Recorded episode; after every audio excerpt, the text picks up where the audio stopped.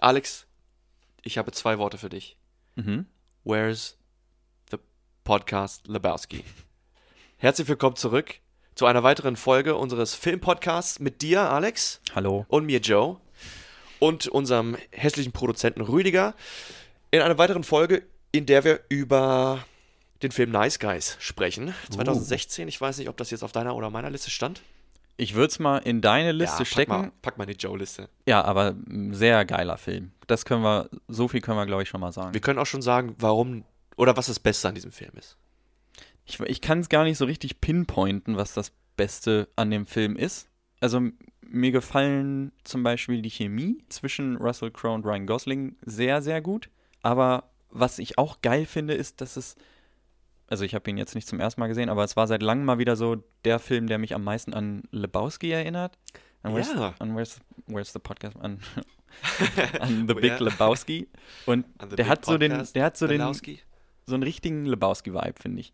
Weil so viel Chaotisches passiert und so eine abgedrehte Story und die Charaktere sind viel zu überspitzt, aber trotzdem geil und sehr liebenswürdig. Ja.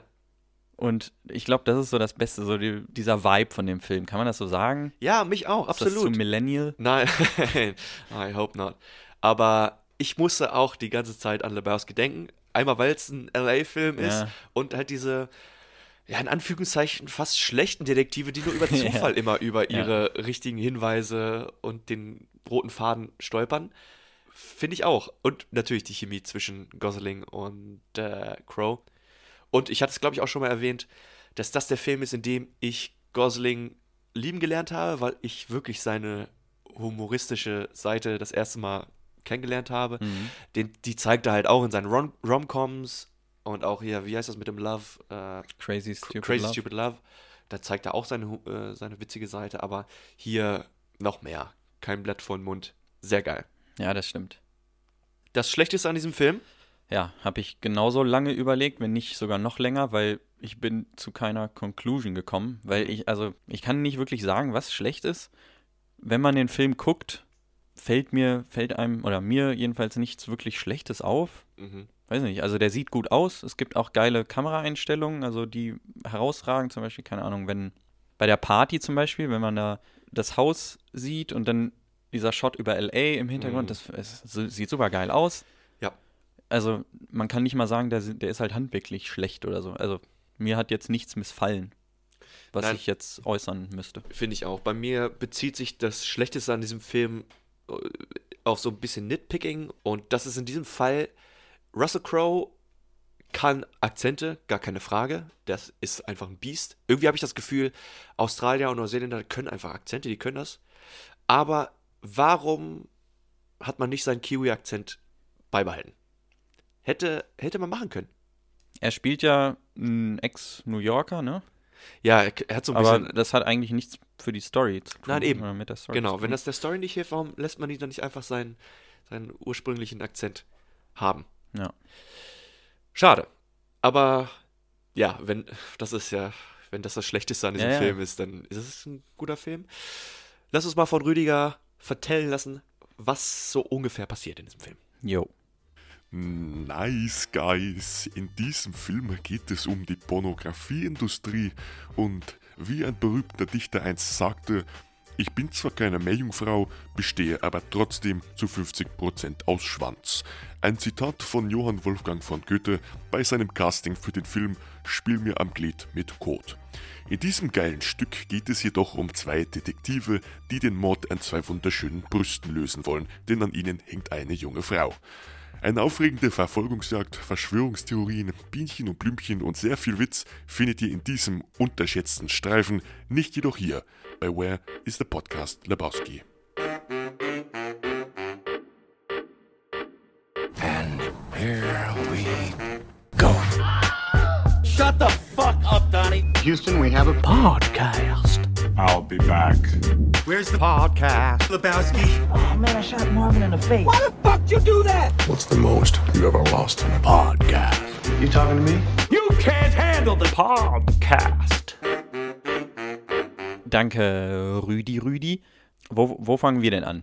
Ich würde gerne, ansonsten machen wir es nicht, eigentlich gar nicht mehr, dass wir am Anfang einsteigen. Wir springen immer hin und her wie ein Yoda-Flummi.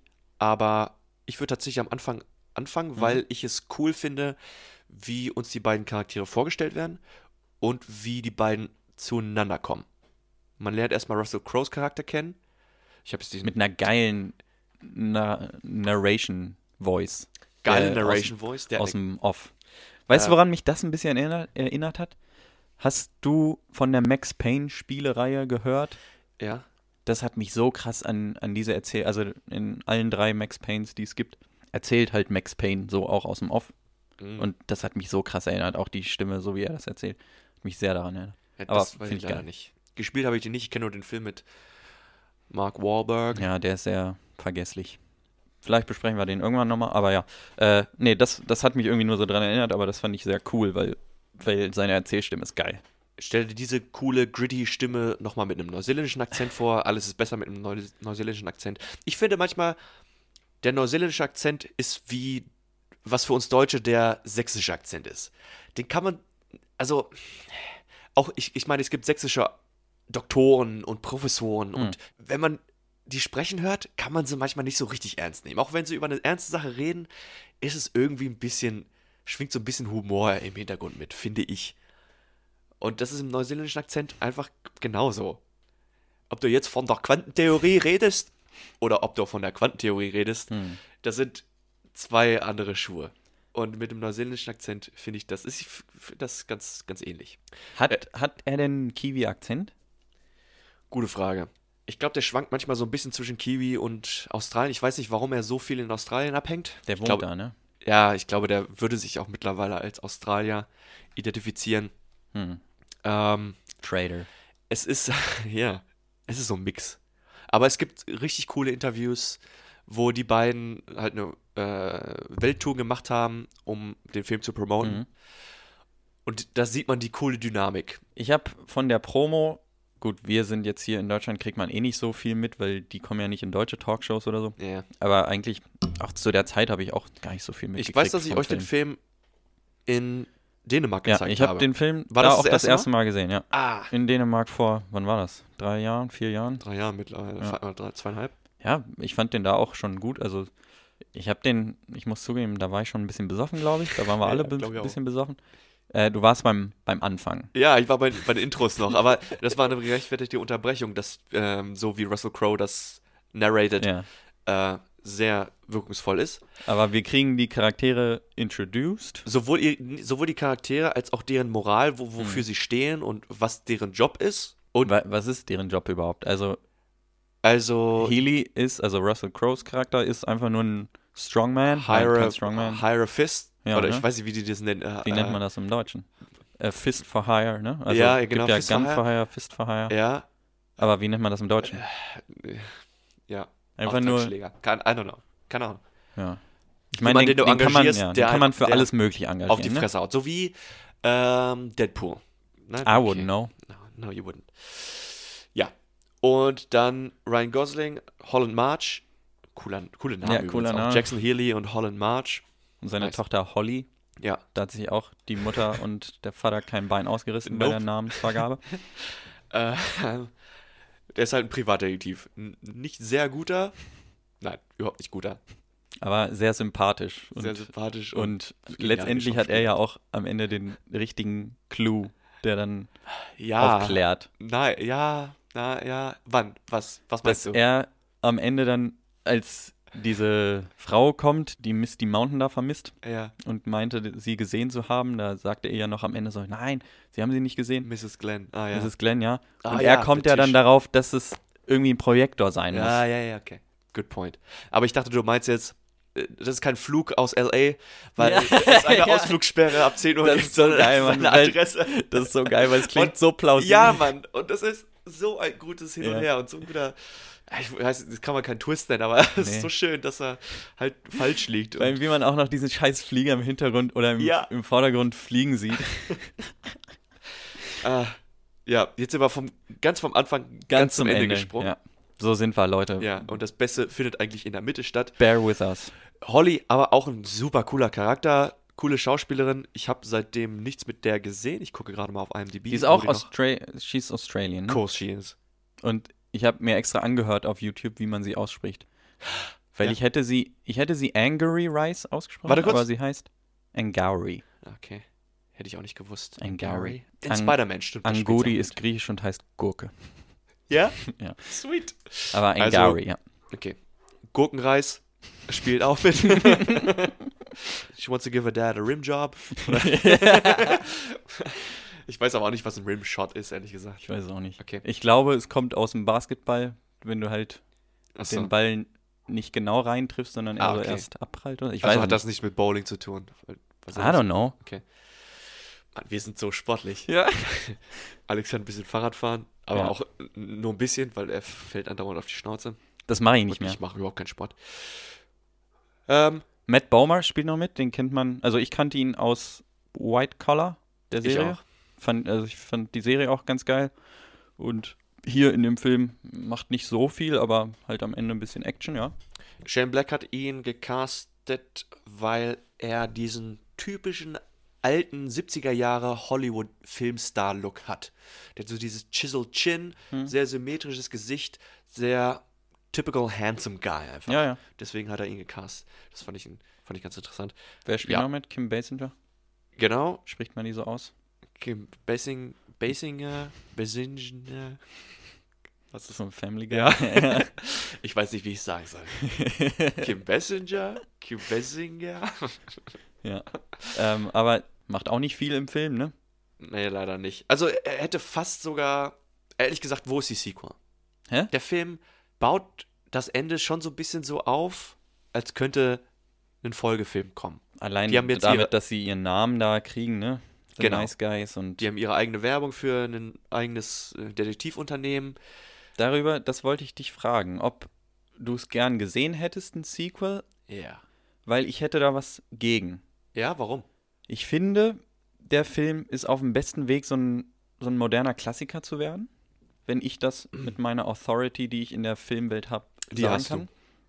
Äh, aber ich glaube nicht mal, dass es halt irgendwie schlechte Sequels werden würden, wenn da jetzt was draus wird. Aber so wie der Film jetzt dasteht, das ist, wie gesagt, wie so ein Lebowski, der halt, den kann man sich immer wieder angucken. Der ist sehr rewatchable, der macht Mhm. auch immer wieder Spaß.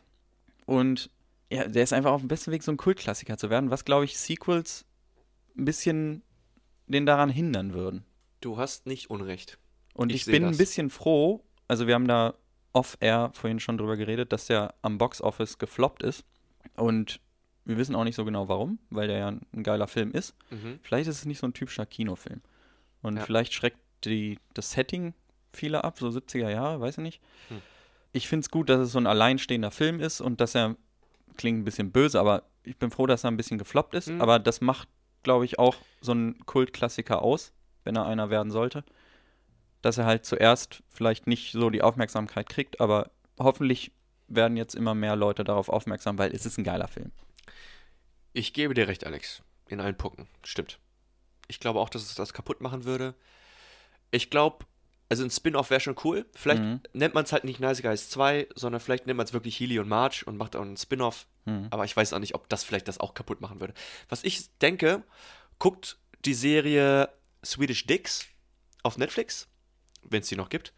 Da geht es um zwei, um einen schwedischen Privatdetektiv in, ich glaube, ist auch LA, und seinen bisschen clumsy Partner, die so die gleiche Dynamik haben, außer dass sie Schweden sind und einfach generell awkward beide sind.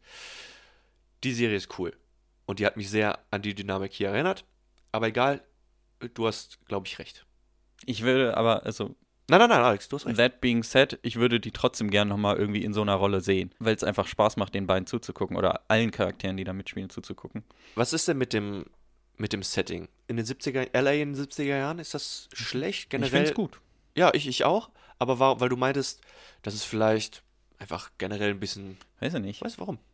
Ich könnte mir vorstellen, dass es so ein paar Leute abschreckt oder dass, so, dass es so ein bisschen Erwartungen weckt, die der Film ja auch erfüllt, so mit dieser Party, diese extravagante Party mit den Mermaids und irgendwie dieses, diese Pornodarstellerin stirbt und Pornoproduzent hat vielleicht was damit zu tun oder nicht und dann Ja. hat es irgendwie weiß ich nicht.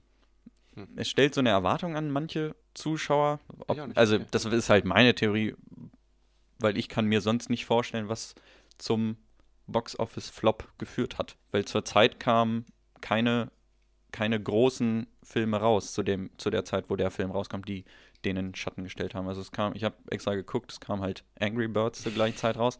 Angry Birds Movie, Ja.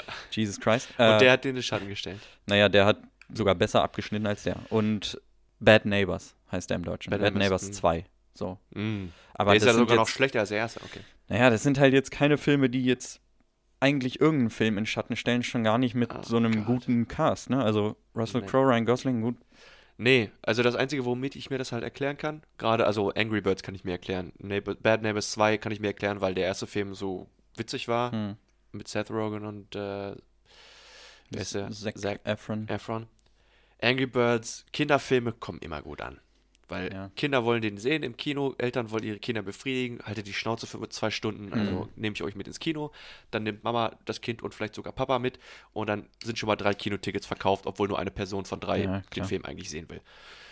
So geht das, schießt das nach oben. Absolute Unverschämtheit, aber wie du schon sagst, vielleicht ist das gar nicht so schlimm, dass dieser Film so ein bisschen unterm Radar geflogen ist. Ich glaube, das macht den gerade so sympathisch. Ja. Und deswegen habe ich den auch relativ spät erst entdeckt und dafür meine Liebe für Ryan Gosling, den ich in, ich glaube, vier Szenen ganz besonders cool fand. Ähm, das, erste, das erste Mal, wo er unglaublich witzig ist, ist, wie er das Fenster einschlagen will, um die Informationen zu klauen und sich dann den Arm aufschlitzt und das ist fuck, fucking awesome. Wenn wir, das gehört ja noch zu seiner Charakter-Introduction, ne? Ja, Und wie, wie ja schon dargestellt wird, so ja, er fragt erst den Barmann da aus, Ja. kriegt halt schon keine vernünftige Antwort, ne? Und dann, okay, er ist halt so schlau, dass er sich dann die, die Information selber beschafft, aber halt, nö, ja. schlitzt sich halt den Arm auf und dann am nächsten Tag wird er auch noch zusammengeschlagen. genau. Geil. Ähm, dann auf dem Klo ist es geil, in der Bowling Alley, wo er dann Auf raucht. dem Klo, das ist so geile Comedy, Mann. Das, die Szene macht so viel Bock, weil er die ganze Zeit mit seinem gebrochenen Arm seine Zeitung, seine Zeitschriften vor seinen Schritt hält, mit der anderen dann die Zigarette fallen lässt und dann die Mit Piste. dem Bein probiert er die Tür irgendwie aufzuhalten und aufzuschlagen immer wieder. Dann ist es noch geil, wie er betrunken auf der Party ist. Hm. Das spielt er ganz geil. Und zum Schluss, wo ich mich äh, die ersten paar Male immer totgelacht habe, ist, wie sie dann den Fahrstuhl hochfahren, merken, dass es da richtig abgeht, wieder zurück in den Fahrstuhl gehen und runterfahren und sein, er richtig zittert und sein Auge richtig Ja. anfängt abzufacken. Sowas ist richtig leicht so zu überspielen, finde ich. Ja, Also, weil halt manche Schauspieler machen das dann zu viel oder zu wenig und er macht es genau richtig, ne? ja, ja gerade weil, ähm, ich erinnere mich nämlich dran, im Urlaub habe ich die Szene sogar nochmal zurückgespult, weil ich glaube, Markus und Philipp das überhaupt gar nicht gemerkt haben, sondern auf Russell Crowe geachtet haben und gar nicht gemerkt haben, dass er so richtig zittert. Die weil waren er auch wirklich subtle zittert. Also er schlägt jetzt Ja, ja. nicht unglaublich. Und sein Auge geht jetzt nicht mega ab, aber es ist, reicht halt, um zu zeigen, fuck, that guy's distressed and fucked up. In, Im Zusammenhang mit Ryan Gosling sind auch, glaube ich, alle meine Lieblingszitate aus dem Film. Mhm. Also wollen wir da jetzt schon. Jesus. Ja, Mann. Sorry, ja, es ist, ja gerade ein richtiger Blizzard. Ein richtiger Blizzard. Das ist echt richtiger Blizzard. Aber es sieht geil aus. Ja, ja, los, hau die Zitate raus. Ähm, so, wollen, wollen wir da jetzt ja, wäre ich reden? tatsächlich als nächstes auch drauf eingegangen, ja. Okay. Ähm, Im Grunde alles, was, was Ryan Goslings Charakter sagt, zum Beispiel, wo sie schon, also wo Russell Crowe und, und Ryan Gosling zusammen ermitteln schon und dann zu diesem, zu diesem Protestierenden da auf den Treppen gehen. Und der eine da mit seiner scheiß Gasmaske liegt Ja. und er ihm sagt, and the gas mask didn't save you. Ja. Aber das sagt ja Healy auch. Ach so, ach, das sagt Das Healy. sagt Healy. Oh, Jesus. Ja. Aber trotzdem, Ja, ja. Das ist ein geiles Zitat. Meine Credibility ist weg. Äh, aber wie er sich dann auch selber so fragt, so, hm, ja, stimmt. Ja. so wie Crow sich äh, zu der Zeit in den späten 2000ern bis 2010ern hat gehen lassen. Ja. Ähm, Gerade das macht ihn und seine Aura und was er spielt noch so viel glaubwürdiger. Also man kennt Russell Crowe als den Badass, den Ja. Gladiator, den das Muskelpaket, vor dem man einfach Schiss hat. Und jetzt strahlt er zwar die gleiche Energie aus, aber so ein bisschen als Dad-Bod, Mhm. der aber trotzdem großes Maul hat und auf die Sch keine Angst hat, dir auf die Schnauze zu hauen. Es passt auch gut, dass er so einen kleinen Belly hat und Passt richtig gut. Fand ich auch ganz cool. Ähm, ich meine, let's play a game. It's called Shut Up Unless You're Me. Äh, diesmal ein Zitat von, von Ryan Goslings Charakter, glaube ich, I Okay. think, wo, wo Holly mit ihrer Freundin da in dem Haus chillen und Holly da telefoniert oder so. Ja. Und dann, warum die da in dem Haus sind und nicht bei, wie heißt sie, Jennifer? Jennifer, glaube ich, ja. Und dann, your sister is such a slut. und, Ja. die, und sie dann sagt, I Ja, know. ja. Wie er es auch sagt, so richtig Ja. angepisst, so richtig genervt, I know. dass sie die wegschickt, nur weil sie da mit ihrem Boy da rummacht. Ja, aber ich finde das auch geil, dass sie, äh, dass ähm, dieser Doktor, äh, wie heißt er denn? John, John, John Boy, Johnny Boy, dass er sie einfach John aus dem Fenster schmeißt. ja, aber auch, auch konsequent, dass er nicht irgendwie, weil Kinder im Raum sind, dann irgendwie seine Pläne umstellt oder so. Ja. Er schmeißt sie einfach aus dem Fenster und Ich hätte es noch witziger probiert gefunden. sie einzubeziehen in, in seinen Mord irgendwie. Mehr Es gibt diese eine äh, Scrubs-Folge, wo Carla in so einer Traumsequenz von JD gepackt wird und aus dem Fenster, Fenster geschmissen werden soll, aber sie dann gegen die Scheibe prallt und dann runterfällt, was noch viel witziger ist, als wenn sie tatsächlich aus dem Fenster geflogen wäre. Und ich glaube, das wäre in diesem Fall noch witziger gewesen, wenn, Ja, stimmt. wenn Jessica abgeprallt wäre und einfach nur dumpf auf den Boden aufgeschlagen wäre. äh, funny. Okay, lass uns ein bisschen früh in die Pause starten heute. Ja. Die wird nämlich heute extra lang und es gibt viel zu besprechen. So let's go. Sweet ass, bro. Where's the podcast? Lebowski. Was hast du denn gesehen in letzter Zeit? Äh, ich habe, wir hatten uns mal darüber unterhalten, dass, dass ich Bone Tomahawk gucken soll. Ja. weil du da auf meine Meinung gespannt warst. Ich fand den eigentlich ganz gut. Ja. Wurde dann so ein bisschen abgedreht. aber ich habe ehrlich gesagt so mehr Gore erwartet. Also war- Ehrlich? Ja, so wie du das damals erzählt hattest. So, ja, Ja. weiß ich nicht. Ich fand den Ich meine, bis auf, bis auf diese eine Stelle, wo er halt in der Hälfte durchgehackt wird oder gerissen wird. Pff, weiß ich nicht. Also da, da gibt es andere Western, selbst Western, die nicht im Horror-Genre sind, sind halt irgendwie ein bisschen übler. Oder andere Filme sind schon übler, oder? Findest du nicht? Okay, Mr. Badass. Also bisher Nein, also- habe ich noch nichts gesehen. Was, also du hattest mir, weil wir im gleichen Atemzug darüber geredet hatten, ich hatte dir den empfohlen, du hattest mir Äh, Hostiles vielleicht? Hostiles. Ja, Ja. genau. Und irgendwie hatte ich das gleiche erwartet, aber das war ja we wesentlich mehr Drama Ja, ja. und dann, aber besser. oder was würdest du sagen, welcher besser ist? Bone, Bone Tomahawk oder Hostiles? Oh, ich fand Hostiles besser. Ja, ich auch. Ja. Aber ich fand ihn nicht schlecht, also der war sehr unterhaltsam. ja, aber nicht das, was ich erwartet hätte im ersten Moment. Gute Schauspieler, Hm. super gut besetzt, aber für mich hätte es gar nicht in diese brutale Schiene abdriften sollen oder müssen. Nee, hätte echt nicht, ne? Das, Ähm, was habe ich gesehen? Ich habe einen Riesenhaufen an Sachen gesehen, aber das Beste, was ich, wovon ich erzählen kann, mhm. äh, ich war vorgestern in The King's Man im Kino mit meiner Freundin. Ist ja der dritte einer Trilogie, aber es ist die Prequel, die Vorgeschichte von Mhm. The Kingsman. So ein geiler Film. Wirklich so gut. The Kingsman, der erste, war schon gut und die meisten Leute finden den auch gut und unterhaltsam, aber der toppt das nochmal.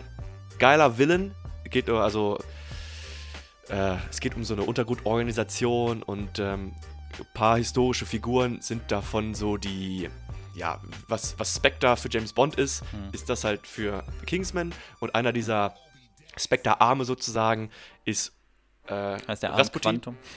Was? Nee, schon gut. heißt äh, Le Chiffre, nein, äh, heißt ist Rasputin. Und das ist so ein guter Villain in dem Film. Das ist, macht so viel Spaß und da gibt es eine Szene, die für mich in die Historie eingeht. Du siehst einen Streifen Land, in dem so ein kleines Dorf angesiedelt ist und dann in Zeitraffer siehst du, wie über drei, vier Jahre Krieg dieser ganze Landstreifen einfach nur zerstört wird. Hm.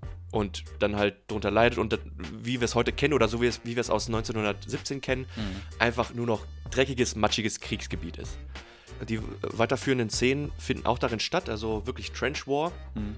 die Deutschen gegen die Engländer oder die, ich glaube, das ist ein, ein schottischer Trupp. Und dann gibt es eine Mission, da, da kommt ein schottischer oder ein englischer Spy von den Deutschen rübergerannt und wird mitten auf dem Schlachtfeld, mitten im Niemandsland von den Deutschen erschossen. Und der bringt wichtige Informationen rüber zu den Engländern, womit der Krieg gewonnen werden kann. Das heißt, irgendwie müssen sie diese Informationen mitten aus dem Battlefield retrieven. Und dann wird das so eine Nacht- und Nebelaktion und so sechs, sechs Leute schleichen sich dann nachts über das Niemandsland, versuchen natürlich keine Geräusche zu machen, sonst würde das große Geballer wieder beginnen. Und genauso sieht man dann sechs Deutsche, die sich dann so ranschleichen. Und beide sind sich bewusst, wenn sie jetzt anfangen zu schießen, kommt von beiden Trenches wieder das Feuer und alle sterben. Also beginnt so ein Handkampf, so ein Melee-Kampf. Und die Sequenz ist so geil. Gänsehaut bereitend geil, weil dann Gasmasken tragende deutsche, äh, ja, verhüllte Soldaten gegen die Engländer kämpfen und wie man das aus Kingsman einfach kennt, geniale Kampfsequenzen. Und dieser Film hat so einen geilen Schockmoment und so viel. Ah, der bietet einfach so viel. Gute Schauspieler, gute Schockmomente, coole, ja, Dialoge bestimmt auch, coole Musik, geniale Kampfszenen. Guckt euch diesen Scheißfilm im Kino an. Und ich nehme dich gerne nochmal mit. Ich gucke ihn auch, auf Deutsch ist er bestimmt auch geil. Okay, nice. Was ich dazu noch sagen will, ich habe, wie heißt der erste? Einfach nur Kingsman. Ne? Äh, The Secret Service, ja. den habe den hab ich nicht gesehen, aber ich habe diese hochstilisierten und choreografierten Kampfszenen gesehen. Oder Mhm. diese eine in der Kirche. Oder In der Kirche, ist, ja. Das habe ich gesehen. Und ich weiß nicht, ich finde, ich meine, es soll ja auch witzig sein und Ja, unterhaltsam sein. Ne?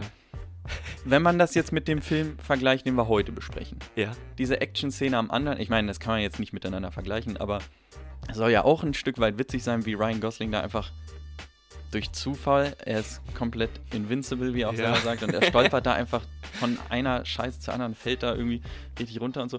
Und es ist einfach komplettes Chaos. Das finde ich hundertmal witziger als dieses stilisiert, dieses hoch durchchoreografierte Okay. Ja. Action. Also diese Gesundheit. Kampfszene in Kingsman kam ja gerade so gut an, weil es wieder so ein Fake One ist, ne? Mhm. Also und natürlich, weil es so humoristisch ist. Das ist Ja. natürlich mit Absicht. Da wird ein Typ am Kragen und am Hosenriemen gepackt und irgendwie in eine Wand reingeschmissen und der knautscht sich zusammen oder wird zusammengeknautscht wie ein Schwamm. Und das Ja. ist einfach irgendwie witzig. So ist das in den dritten Teil, den ich jetzt im Kino, der jetzt gerade im Kino läuft, nicht, weil es schon cool und badass ist. Und weil die Kampfszenen einfach, ich hasse das, was Marvel oder die ganzen Superheldenfilme beispielsweise machen, so Kampfszenen viel zu schnell zu schneiden, sodass man gar keine wirkliche Action sieht, sondern man ist einfach nur so. Es sieht so aus, als würde viel schnell Brutales passieren, aber man sieht nie wirklich irgendwas Cooles passieren. Und das sind so wirklich coole, einstudierte Kampfszenen und das macht einfach nur Spaß. Natürlich mit cooler Kamera-Trickery und coolen Kamerafahrten und gerade im Dunkeln, im Nebel. Und dann irgendwann fällt doch ein Schuss und dann ist es einfach oh, Action, Action, bam. Richtig Okay, aufregend. nice. Ja. Also ich habe sonst auch nur noch einen weiteren Film geguckt. Äh, ich habe noch nach Bone Tomahawk zweiten Western geguckt und zwar 310 to Yuma. Ja. Ich weiß gar nicht, wie man das auf Deutsch sagen würde. 13. 3 Uhr 10 nach Yuma. Ich glaube, es ist einfach wirklich nur oder 10 nach 310 to 3. Yuma. Nee, warte mal, drei Viertel vier. Fast. Dreiviertel vier nach Eisenhüttenstadt. ja, nee, der war auch geil. Auch Russell Crowe Und auch Christian. und Christian Bale, genau. Und Ben Foster auch. Junge. Ist ja überall drin. Ben Foster spielt eine richtig geile Rolle Ja? drin, ja. Der spielt so einen leicht psychopathischen Right-Hand-Man. Äh, noch nicht so viel. Okay, ja, okay. Also, wenn das kein also, Spoiler ist. Nein, nein, ich, ist kein Spoiler, ist kein Spoiler. Aber er spielt einfach eine geile Rolle, der sieht geil aus, also der sieht Ja. nicht so typisch Western-Dude-mäßig aus. Also schon Western-Dude-mäßig aus, der aber. sieht immer Western Dude-mäßig aus. Ja, aber also auch von seiner Kleidung her hat so einen eigenen Stil. Sieht geil, also ist geil. Hat Spaß gemacht, den zu gucken. Mm, Nimmt sich vielleicht ein bisschen zu ernst, Hm. Der Film, aber funktioniert in seinem Setting. Sieht auch richtig geil aus. Also Der sieht aus wie ein Spaghetti-Western, ne? Also ist das er nicht sieht so. sehr, also so wie ich das finde, realistisch aus. Ja. Ne? Sehr dirty, sehr verschönert die Zeit nicht so, also romantisiert das nicht so wirklich. Die Story, da, ja, dazu sage ich jetzt nichts, wenn Mhm. du nicht gespoilert werden willst. Ja, Ähm, aber hat Spaß, hat mir zumindest Spaß gemacht. Den Film hat doch definitiv dein Netflix-Algorithmus rausgehauen. der oder? hat den rausgehauen, Ja, nachdem natürlich. ich Tomahawk geguckt habe. Denke ich auch. Okay. Ähm, Charlie's Angels habe ich gesehen, den neuen. Hm. Der so niedergemacht wurde. Fürs Feminazi sein. Oder? Ja. ja. Äh, verstehe ich gar nicht warum. Der Film war gut, Mann. Echt? Ja. Jesus. Ich kann ganz genau sagen, wer eine schlechte Meinung über diesen Film hatte. Und das sind natürlich alle Dudes. Mhm. Aber der Film ist echt gut. Gerade wenn man weiß, dass Männer wirklich so scheiße sein können. Also es geht halt oft darum, dass, oder hauptsächlich die Männer sind halt die Schlechten, die Bösen. Und sind halt sehr, einfach nicht nur wie Arschlöcher, sondern auch wie Douchebags dargestellt manchmal. Aber ja, macht die Augen auf. Männer sind echt so. Und es ist, es ist ein guter Film. Und übrigens, ähm, Kristen Stewart habe ich damit wieder in mein Herz geschlossen. Die hat sich wieder vollkommen redeemed nach, äh, nach Twilight. Die ist einfach ein Badass, die ist cool. Habe ich das nicht schon mal gesagt, dass ich die eigentlich ganz geil finde? Als Schauspielerin her. Und auch so. You love. Ja, nee. Nein, ich finde Haben- die auch. Haben wir da nicht schon mal drüber geredet? Ja, kann gut sein. Aber sie ist, sie ist spitze und jetzt- jetzt ist ja der Film Spencer rausgekommen, in dem sie Princess Diana spielt. Hm. Und den werde ich mir auch angucken. Allein weil sie Diana spielt. Habe ich Bock drauf. Die ist cool. Ja, Film, Okay, nice. muss ich sagen. Gut. Ähm, der einzige Film, den ich noch erwähnen könnte. Ne, zwei Filme noch. Last Night in Soho habe ich endlich gesehen, beziehungsweise ich habe ihn mir gekauft auf Amazon Prime. Der Film von Edgar Wright, der Mhm. Horrorfilm, den er rausgebracht hat. Hat mich ein bisschen enttäuscht. Coole Bilder, wie immer, kann man von Edgar Wright erwarten. Cooles Editing, coole Practical Effects. Aber alles in allem sollte er bei witzigen Action-Sachen bleiben. Ist der nicht witzig? Nee, Kein Horror-Comedy. nee, nee, nee, nee, nee, nee. Okay. Ähm, und das letzte, was ich erwähnen will, weil das gerade im Internet wieder richtig abgeht, der Film Don't Look Up. Hast du davon gehört? Ja, also ich habe es bei Netflix gesehen, wie er auf jeder Startseite ist Mhm. und angepriesen wird. Und meine Schwester hat mir auch erzählt, die hat ihn jetzt auch letzte Woche geguckt und meint auch, soll ich gucken. Ja. Die fand den gut. Das ist einfach Erinnert mich gerade so ein bisschen dran. vollkommen Satire und gerade über Amerika und das macht es halt ganz cool, unterhaltsam und lässt einen so manchmal das, die Hand aufs Gesicht klatschen, so Facepalm mäßig, Genau das meinte meine Schwester. ähm, weil es einfach eine überspitze Darstellung der, der, menschliche, der Menschen ist oder der, der Gesellschaft und das ist ganz witzig und unterhaltsam. Aber ja, ist es wert mal anzugucken, ist jetzt aber kein unglaubliches Meisterwerk. Und ähm, die anderen acht Filme, die ich gesehen habe, lasse ich jetzt mal links liegen, sind nicht unbedingt nennenswert. Wollen wir stattdessen lieber zurück zum Podcast. Gerne. Where's the podcast? Lebowski. Was lassen du? Der redet die ganze Zeit vom Bienensterben und dass die Vögel nicht Ja, atmen dann- können und dann dann, zum Schluss haut er die Biene einfach richtig panisch kaputt. So dumb, but so funny. Okay, und äh, herzlich willkommen zurück. Yo, yo. Sid Hatrack. Sid Shattuck? Der Typ, der am Ende, was heißt am Ende, mitten des Films auch tot auftaucht, also an einem Baum liegt, wo das Ja, Auge ja. so weggeballert ist. RDJ meinst du? Ja, man! Hast du's, wo ich hast du es habe gelesen? es nicht erkannt. Ich habe es Ich auch tatsächlich. Ich hab, er, er wird ja nicht gecredited, ne, aber ich habe es bei Wikipedia gesehen, dass er da, da wird er halt gecredited. Als Robert Ach ja. Downey Jr. Ich glaube, ich habe das in der Trivia-Section von IMDb gelesen. Hm. Fand ich cool und ich glaube, ich habe dann nochmal geguckt. Ja, wenn man genau hinsieht, kann man, kann man ihn vielleicht ein bisschen erkennen, aber Mhm. dadurch, dass die Seite, wo sein Auge fehlt, Ja. die ganze Zeit zur Kamera zeigt und der noch so einen komischen aufgeklebten Bart hat, äh, I don't know. Ich meine, ist okay, das kann man das als Cameo bezeichnen. Ja, klar, Mann. Ich meine, ich habe danach dann, ich habe Kiss Kiss Bang Bang noch nicht gesehen, was auch von Shane Black ist. Und der soll ja auch Ja, in dem Kaliber sein. ja, ist es. Und da spielt RDJ ja nur eine der Hauptrollen. Ich Die Hauptrolle mit ja. ähm, Val Kilmer. Val Kilmer, ne? Ja. Ähm, aber ja, den, den muss ich auch noch gucken. Ja. Ich habe ehrlich gesagt, glaube ich, noch keinen anderen Shane Black-Film gesehen. Was hat der noch gemacht? Man in Black? Ach nee, Iron Man 3 hat er gemacht. Ja. Ah, Und The Da- Predator. Oh. Krass. Ähm, Finde ich halt auch witzig, wie die Leiche dann einfach über den Zaun geschmissen wird. Und Zu dieser Familie, die da Ja. gerade ihr Dinner hat, ne? zwei Sekunden Stille, bis man sieht den Körper fallen und dann puff, auf einmal die Welt zusammenbricht, weil eine Leiche auf dem Esstisch landet. Mega geil. In irgendeiner Folge hatte ich es auch erwähnt. dass neben Mad Men Und Mindhunter? ist das hier so der Film, wo man als Raucher am meisten Bock bekommt, eine Zigarette zu rauchen. Hm, Weil äh, Marge die ganze Zeit am Rauchen ist. ja. Ist ein guter Raucher, ein guter Filmraucher übrigens. Ich glaube, er ist in Real Life kein Raucher, aber irgendwie, das sieht echt aus. Und Stimmt, da habe ich diesmal jetzt gar nicht so drauf geachtet, aber er raucht echt oft, ne? Und viel und Ja. durchgängig und in fast jeder Szene macht er sich eine Zigarette an. stimmt, Oder stimmt. hat sie aus. Nee, eigentlich aus macht sie sie selten. Später, oder eigentlich relativ, ja doch, nee, das ist mitten im Film, als sie dann auf der Party sind, lernen wir, dass Marge nicht riechen kann. Ja. Er hat keinen Geruchssinn. Ja. Was, ich meine, das einzige Payoff, was es dazu gibt, ist eigentlich, ja gut, dass deshalb sein Haus dann zum Schluss oder äh, in der Vorgeschichte abgebrannt ist Mhm. oder explodiert ist. Ähm, gibt es leider nicht so einen richtigen Payoff. Ich habe auch irgendwie mit einem gerechnet, Ja. aber ich fand es gut, dass sie dann nicht das nicht so richtig comedy-mäßig ausgeschlachtet haben. So wie es auch in der Szene dann dargestellt wird, ne?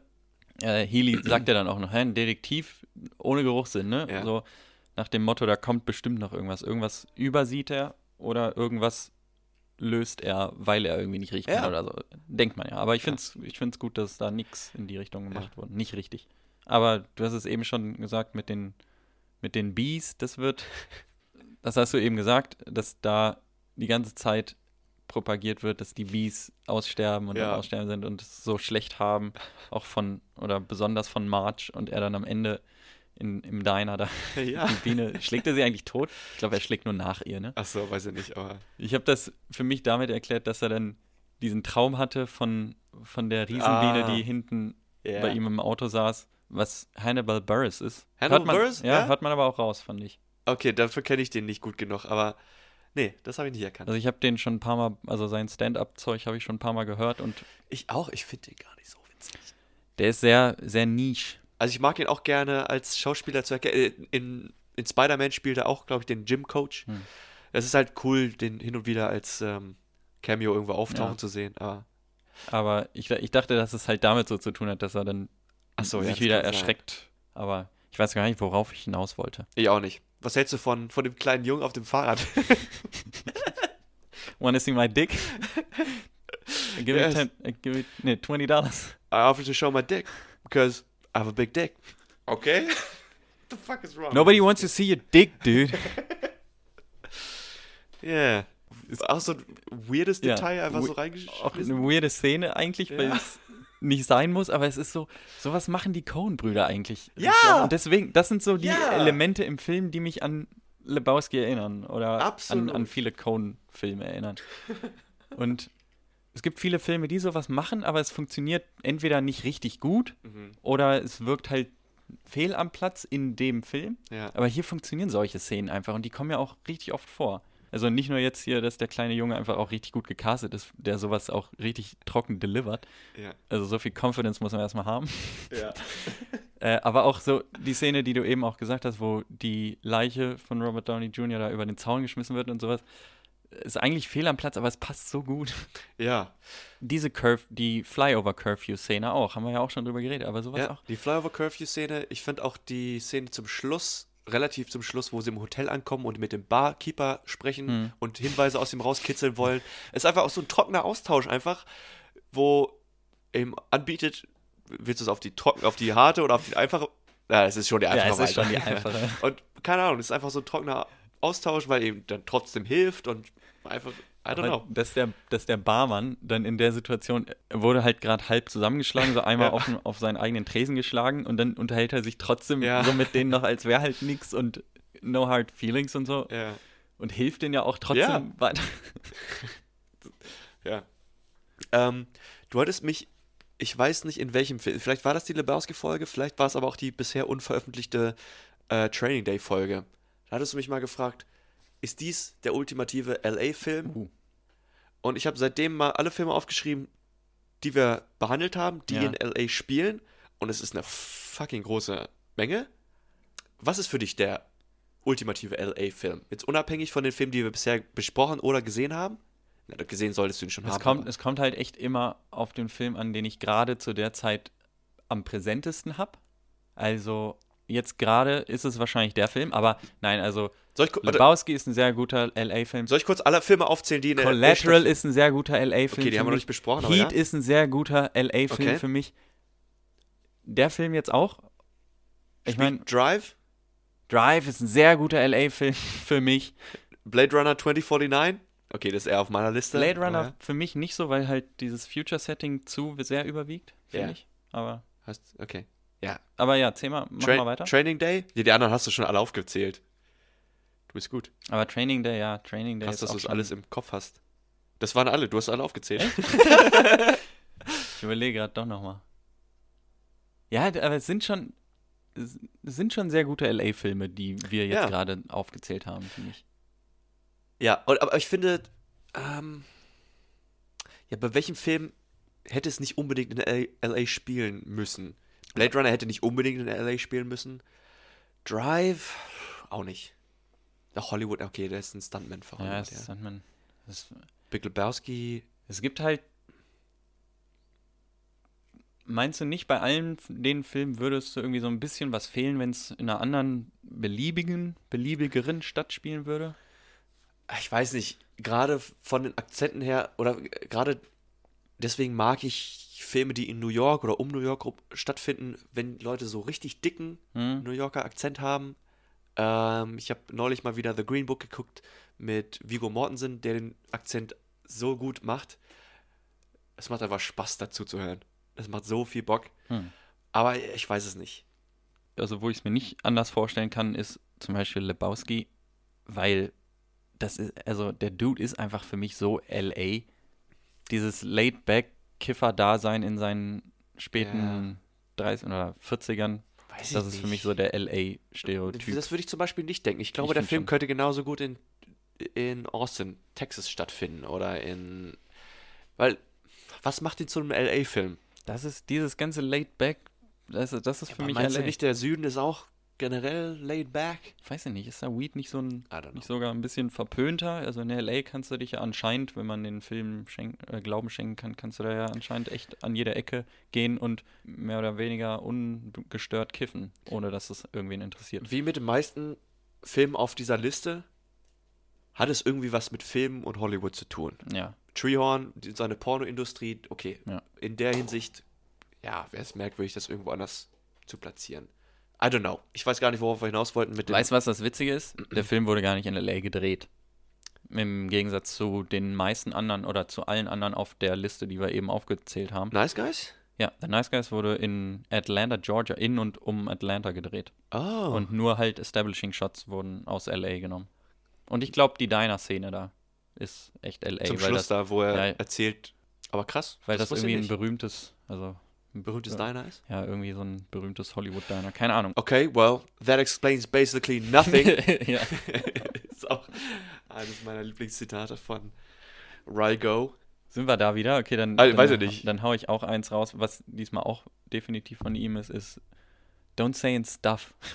They were doing anal and stuff.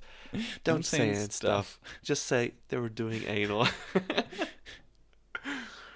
Warum ist das so witzig? Don't say that. Ja, aber- Eigentlich ist es gar nicht witzig, aber es ist. Ja, aber er, er versucht sie zurechtzuweisen. Ja. Und man denkt, they're hookers and stuff. Don't say that. Don't say and stuff. Ja. Also der Fokus liegt auf genau dem falschen Aspekt des Ja. Satzes. Das ist geil. Würdest du sagen, er ist ein guter Vater? Natürlich nicht. Also er macht das Beste mit dem, was ihm gegeben wurde. Dann, warte, dann lass mich anders fragen. Wird sie mal ein guter Mensch? Sie, ich meine, sie, ist schon ein guter natürlich, Mensch. sie ist jetzt schon ein guter Mensch. Ja. Sie wird mal ein sehr guter Mensch.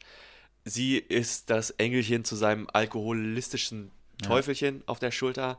Und ich meine, das waren die guten alten Zeiten. Wer kennt sie nicht, als die achtjährige Tochter einen mit dem Auto aus der Kneipe Ja. oder aus der Bar nach Hause gefahren hat. The 70s, man. Aber ja klar, sie ist gut. Er ist, er arbeitet an sich. Und das ist, ich glaube, das ist das Gute an dem Film und an seinem Charakter. Er versucht wenigstens an sich zu arbeiten. Ja. Auf seinen Schultern lastet die Schuld, dass seine Frau gestorben ist und dass das Haus explodiert ist und dass sie jetzt umziehen mussten. Er ein bisschen eingeschränkter Detektiv ist. Ja. ähm, in dem Zusammenhang vielleicht noch, wird Russell Crowes Charakter vielleicht ein bisschen zu schlecht dargestellt? wo- worauf ich hinaus will, ist die Szene, wo er den Blueface, wird er, glaube ich, genannt, ne? Äh, den, den bringt er ja um. Und vorher schickt er Holly weg, damit er ihn halt umbringen kann und so. Und Holly fragt dann ja auch noch so, ja, hast du den umgebracht und so, bla bla. Und Ja. er sagt, nein, nein, habe ich nicht. Und später gibt es ja dann nochmal die Szene, wo er den Joe Boy umbringen will und John Boy. John Boy umbringen will und Holly hält ihn halt diesmal direkt davon ab. Ja. Und so. Passt das zu dem Charakter? Ich finde zum Teil, dass er gar nicht böse genug dargestellt wird am Anfang. Hm. Ich glaube, das liegt zum Teil daran, dass wir da daran gewöhnt sind, dass unsere Actionhelden, seien es die guten Detektive Ja. aus dem Fernsehen, wirklich einfach um sich kniften und Leute links und rechts umbringen, als wäre es das zweite Frühstück. Ja. Aber man geht schon davon aus, dass es einfach, ja, ist ein Film, der Blueface ist halt ein Bösewicht, also kann auch halt sterben. Und dass er ihn dann halt umbringt, erscheint gar, gar nicht mehr so schlimm. Bis man das aus den unschuldigen Augen Ja? einer Achtjährigen sieht oder wie auch immer alt sie ist, dann ja. Deswegen finde ich manchmal, das ist gut, dass sie einem so ein bisschen das wieder ins Bewusstsein gerückt hat, dass er wirklich da eine böse Tat getan hat. Weil wenn man drüber nachdenkt, okay, er ist zwar ein Hired Fist, aber er hat bis dato wahrscheinlich, vielleicht hat er Leute umgebracht. Was ist seine Historie eigentlich nochmal? War er ein, Ex-Cop oder was? Weiß, weiß ich gar nicht. Lernt man das kennen? Ist auch egal, aber weiß, ich, weiß ich ehrlich gesagt nicht. Also, man lernt ihn nicht wirklich als bösen Typen kennen, man lernt ihn mit einer düsteren Vergangenheit, der einfach Aggressionsprobleme hat. So. Mhm. Und dann, sobald er ausrastet, keine Grenzen mehr kennt. Man hätte die, seine Historie, also sein, sein Background einfach noch viel düsterer darstellen müssen. Ja, Klar, es geht darum, dass er einen Diner davor gerettet hat, ausgeraubt zu werden. Den Typen hat er vielleicht auch totgeprügelt oder einfach nur krankenhausreif geprügelt. Mhm. Aber sogar die Story, in der Story geht er als Held in die Geschichte ein. Ja, gut, okay, ist eine Heldentat. Wenn er den Typen aber wirklich tot geprügelt hätte, weil er einfach keine Grenzen zu seinen Aggressionen gesehen hätte, dann wäre es schon relativ viel, viel düsterer gewesen. ja. Aber ich finde es auch gut, durch Holly kriegt man dann diesen Blickwinkel zu sehen, Ja. wie es ja eigentlich auch normale Menschen dann sehen würden. Genau. Ne?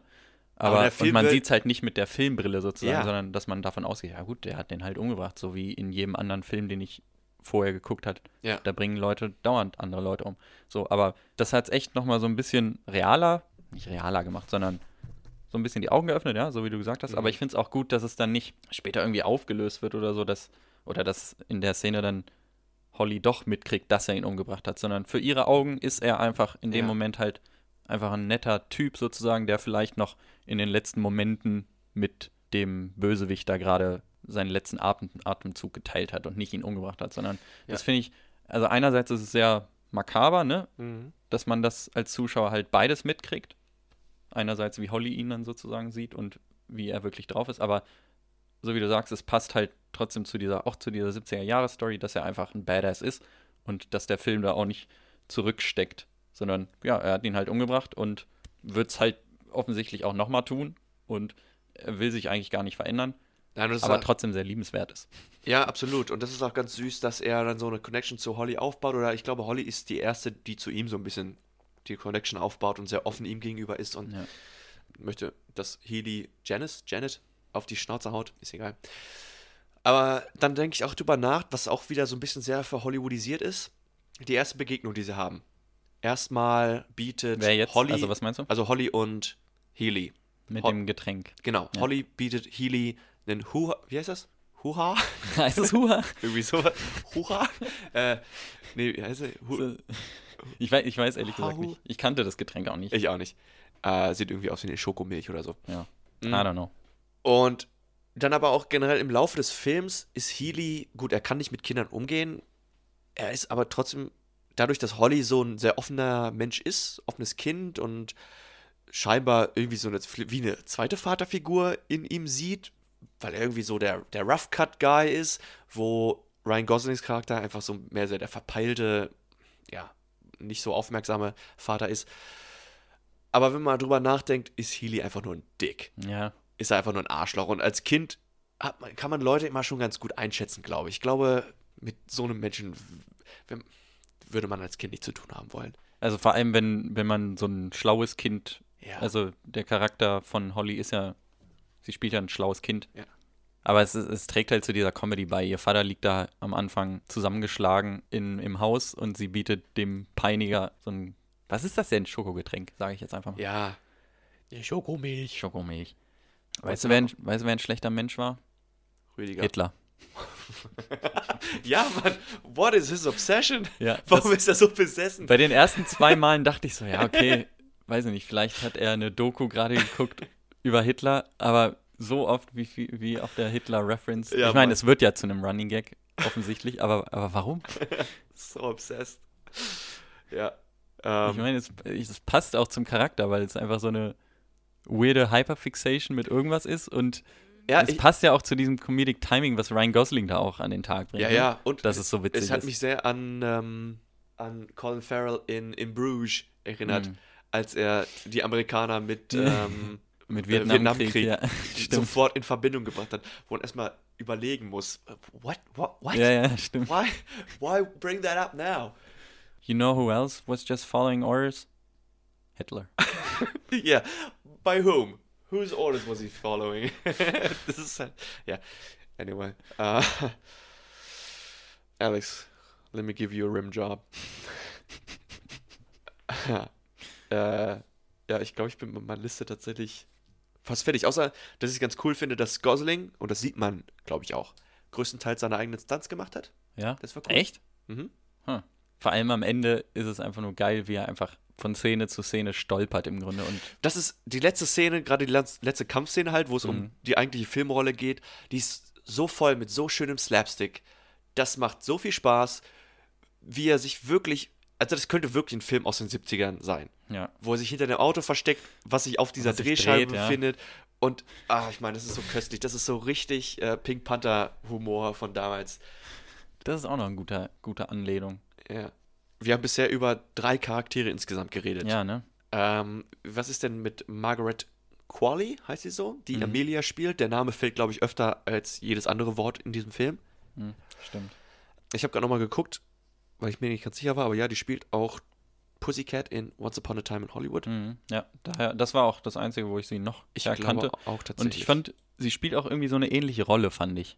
Ja. Also so ein bisschen, diese Hippie-Teenager spielt sie ja, gut, in Once Upon a Time spielt sie Mason-Family-Mitglied, ne? Aber ist ja trotzdem Hippie. Manson, ja. Manson, sorry, was habe ich gesagt? Mason. Achso, ja, Manson. Aber ich fand die gut, also sie spielt die Rolle gut. Diesen ein bisschen überdrehten Hippie-Teenager hat sie gut drauf, die Rolle. Was hältst du von ähm, Gandalfs Tochter, Misty Mountains? Gandalfs Tochter? Misty Mountains? Misty Ach Mountains so. von Herr der Ringe? Achso, sorry. Da ist ja ihr Name offensichtlich Ach so, angelehnt. I don't know. Da bin ich nicht so drin in, Okay. in Herr der Ringe, In falls, Porn. wir das Achso. nicht, falls wir das noch nicht established haben. Aber Nein, das ist nicht Ian McKellens Tochter. Ich Ja. meine jetzt wirklich nur die. Okay. Misty Mountains sind die Berge aus Herr der Ringe. ja, okay. also ich habe es mittlerweile verstanden jetzt. ähm, ich fand's witzig, habe ich auch in der Trivia-Section gelesen, dass sie für, für dieses Playboy-Bild, was sie am Anfang zeigen, was der Junge Ja. da am Anfang sich anguckt, dafür haben sie extra die Fotografin oder Fotografen ähm, geholt, die damals die echten Playboy-Dinger geschossen hat oder die damals für Playboy gearbeitet hat zumindest. Nice. Witziger Fun-Fact, aber nix Besonderes. Das ist ein guter Fun Fact. Ich würde Mhm. dir gerne nochmal eine Frage stellen. Mhm. Was hältst du von. Ich, wir haben schon über die 70er geredet, aber die Mode, die Ästhetik, so Weißt die Mode, der Style, die Autos. Ja, weißt du, was ich da gut finde? Also, man sieht, dass der Film in den 70ern spielt. Aber der, der treibt es nicht auf die Spitze. Mhm. Ich meine, der hat seinen 70er-Style, auch die Musik und die Party und so. Alles trieft sehr 70er-mäßig, aber nicht über den Punkt hinaus, wo man sagt, okay, der Film lässt es einen richtig, richtig wissen. Mhm. Der will, dass selbst der Letzte checkt, okay, das sind die 70er und das sind alle Stereotypen, die wir über 70er finden, die kramen wir rein. Der hat viele Stereotype, die man sich jetzt so als Nicht-Kind, der in den 70ern aufgewachsen ist, Ja. wünscht, was in einem 70er-Jahre-Film ist. Aber ich finde, der macht es genau richtig. Also der, der proppt das nicht über. Hast du einen Film als Beispiel, der das übertreibt? Ha. Vielleicht nicht mit den 70ern, aber in den 80ern oder 90ern gibt es halt so ein paar Filme, die es übertreiben. Also ich, mir fällt jetzt keiner direkt ein, aber Ich habe einen Vorschlag. ja. Wie wär's mit Back to the Future? ja. Wo sie zurück in die Ja, ja, 50er stimmt, Jahre ja, reisen, wo sie es halt dick auftragen. Stimmt, stimmt, stimmt. Muss man aber auch, denke ich, um das halt einfach wieder zu spiegeln, wo es aber wirklich dick Mhm. Ja, aufgetragen stimmt, wird, ja. so, wo noch keine Skateboards erfunden sind und wo sie in der Milchbar hocken und Ja, stimmt. ja. kein Rock'n'Roll existiert. Aber ich, mir fällt jetzt keiner ein, der halt komplett in einer Zeit spielt. Aber es gibt auf jeden Ja. Fall Filme, die das überkandideln. Ja. Sagt man das so? Kandideln. Sagt man das so? Ab jetzt ja. Ähm, Love it. Aber mir, mir hat das gefallen, also da, um deine Frage zu beantworten. Ich fand, ich finde die, die Mode sehr witzig. Also also es sieht nach 70er aus, so wie ich mir, Ja. mir das vorstelle, aber halt auch nicht drüber. Ja, weil ich gerade auch den Kontrast cool fand zwischen Healy, der sich sehr leger mit Jeans, Mhm. Sneakern und so einer blauen, coolen Lederjacke Mhm. kleidet. Und Gosling, der sich immer Schnieke rausputzt. It's maroon, man. mit, mit einem Anzug und oder Schlips und Kragen und einem coolen, weiß ich nicht, einfach cool. Bisschen mehr tut, als er eigentlich müsste. Ja. Wie fandst du die ganze Storyline, um die es ja eigentlich geht, dass dieses ganze Autoindustrie schlecht und am Anfang wird man ja schon damit geteased mit dem Wetterbericht, dass Ja. da oh, der Smog verdeckt wieder alles Ja. in LA und so. Wie fandst du das? Die Einbettung? Ich habe es tatsächlich so auch aufgeschrieben. Äh, simple, classic, Hollywood in the 70s Plot. Ja, ne? Es ist nichts Extravagantes, nichts Besonderes. Es hilft die Story im Hintergrund sein, ein ne? bisschen, nö, ein bisschen zu füttern, ein bisschen zu füllen, ein bisschen Hintergrund zu zeigen. Das war's. Das ist noch so ein Ding, was mich an Lebowski erinnert hat, wo die Story einfach, eigentlich ist es viel zu viel, Ja. ne? Aber Gott sei Dank nimmt sie für die beiden Protagonisten nicht so richtig, also sie hat halt kein Gewicht für die Protagonisten. Ja. Letztendlich interessiert die nicht, ob das jetzt äh, auf dieser, die, äh, auf der Motorshow da geehrt wird oder nicht. Ja. Die sind halt nur da ein bisschen mit dabei, so wie mit dem Fake-Kidnapping bei Lebowski. Ne? Lebowski, ja. Und das wollte ich nur wissen, wie du das fandst. Ja, es gibt, äh, ich habe jetzt dieses Buch durchgelesen von Sid Field, das Screenplay heißt. Und es gibt da diese internal und diese external Hm. äh, Conflicts. Wie auch jetzt äh, habe ich in der Pause Kingsman, Kingsman erwähnt, wo die Hintergrundstory natürlich auch der Erste Weltkrieg ist. Und dass man im Hinterkopf immer hat, okay, es ist immer noch so ein bisschen Druck aus dem Hintergrund, weil es gibt Krieg. Das eine Land will was vom anderen, wir kämpfen um irgendwas. Und da gibt es halt diese internen Probleme, die unsere eigentlichen Hauptcharaktere Ja. umgeben und mit denen sie was zu tun haben. Und dieses Smog und das Vögelsterben und sowas, das gibt halt einen schönen Background. Und in diesem Fall nicht unbedingt wirklich Druck von hinten. Es gibt da zum Beispiel Harry Potter ist, glaube ich, vielleicht so ein, so ein Beispiel, was man nennen kann. Harry hat in jedem Film seine eigenen Probleme in der Schule klarzukommen und neue kleine Rätsel zu lösen, um an das Ziel des jeweiligen Films zu kommen. Aber im großen und ganzen Hintergrund ist immer noch die Rückkehr von Voldemort ein großes Problem, was diese gesamte Serie überschattet und immer muss er darauf achten und ist davon von seinen ganzen Taten eingeschränkt und beeinflusst, was im Hintergrund passiert. Hm. Und in diesem Fall, sprich in Nice Guys, ist das ja wirklich ein kleines Problem, was mal nett und erwähnenswert ist, aber jetzt keinen Druck von hinten so wirklich gibt. Ja. Ich weiß nicht, ob das jetzt in meiner Erklärung einigermaßen rüberkam, aber vielleicht habe ich bis nächstes Mal ein besseres Beispiel. Doch, nee, war, also ich hab's verstanden. Alright. Ja, ich bin, ich bin durch. Ich bin auch durch. Ich bin happy mit der Folge bisher. Bisher. Weil jetzt kommt das Outro und das können wir genauso wenig wie das Intro. Möchtest du vielleicht diesmal ankündigen, wo wir zu finden sind? Hast Nein, ich weiß gelehnt? das Ich meine, nicht. das ist unsere 42. Folge. Ich weiß, aber ich weiß Okay. nicht, wo wir zu finden sind. Mann, Äh, ich, ins Instagram und Facebook at lebowski-podcast und E-Mails können uns auch geschrieben werden. lebowski-podcast at web.de ich wollte gerade fragen, haben wir mittlerweile mal eine E-Mail? gekriegt? Hitlerweile Hitler. Okay. Someone's obsessed. Äh, oh, ich habe lange nicht mehr gecheckt. Ich habe Also- gecheckt, wir haben keine E-Mail gekriegt. Okay.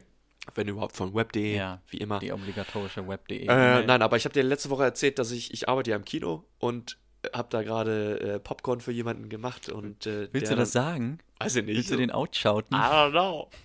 Hey man, ich nenne jetzt keine Namen. Danke, dass du mich, ähm, dass du unseren Podcast hörst und mich darauf angesprochen hast. Also wir haben definitiv mehr als drei Hörer jetzt mit deinem Papa, meiner Mama, mit Heiner und jetzt diesem Typen, der mich im Kino angesprochen hat, dass er uns viel Glück mit dem Podcast wünscht. Jo, das hat mich so aufgeregt gemacht. Allein der Fakt, Aufgeregt dass der das gemacht? jetzt hört, Okay. dass der jetzt hört, was ich jetzt gerade in dem Moment sage. Ja, Dass das jemand hört, den ich nicht kenne. Wie wär's, wenn du, wenn du jetzt uns mal eine E-Mail schreibst mit deine Top 5 Filmen oder drei Filme? Schreib uns einfach mal eine E-Mail. lebowski-podcast.web.de Ja, und dann gehen wir mal auf deine E-Mail drauf ein. Schlussworte. Von Rüdiger haben wir die ganze Zeit nichts gehört, wie immer. Das ist immer ein schönes, gutes, Gutes Zeichen. Zeichen, ja. Mehr als sagen, guckt euch den Film an, wenn ihr den noch nicht gesehen habt. Solltet ihr am besten schon vorher getan haben. Sonst Ja. ja. wissen die überhaupt gar nicht, wovon wir reden. Wo, Guckt euch den, auch wenn ihr den schon mal gesehen habt, guckt euch den einfach nochmal an. Der ist geil. Ja. Naja. Ihr wisst, wie es ist. Vom Fernsehen gucken werden die Augen quadratisch und vom Podcast hören werden die Ohren sexy. So, stay tuned, subscribe, like. Machen wir das so? Weiß ich nicht. Ich habe Weiß ich auch keinen. YouTube-Kanal. Komm her, ich sag's einfach mal. Äh, like and subscribe, leave comments on something. I don't know. Write it down and throw it in the bin. Ja. I don't care. See you We later. love you guys. Bye Fuck bye. you guys.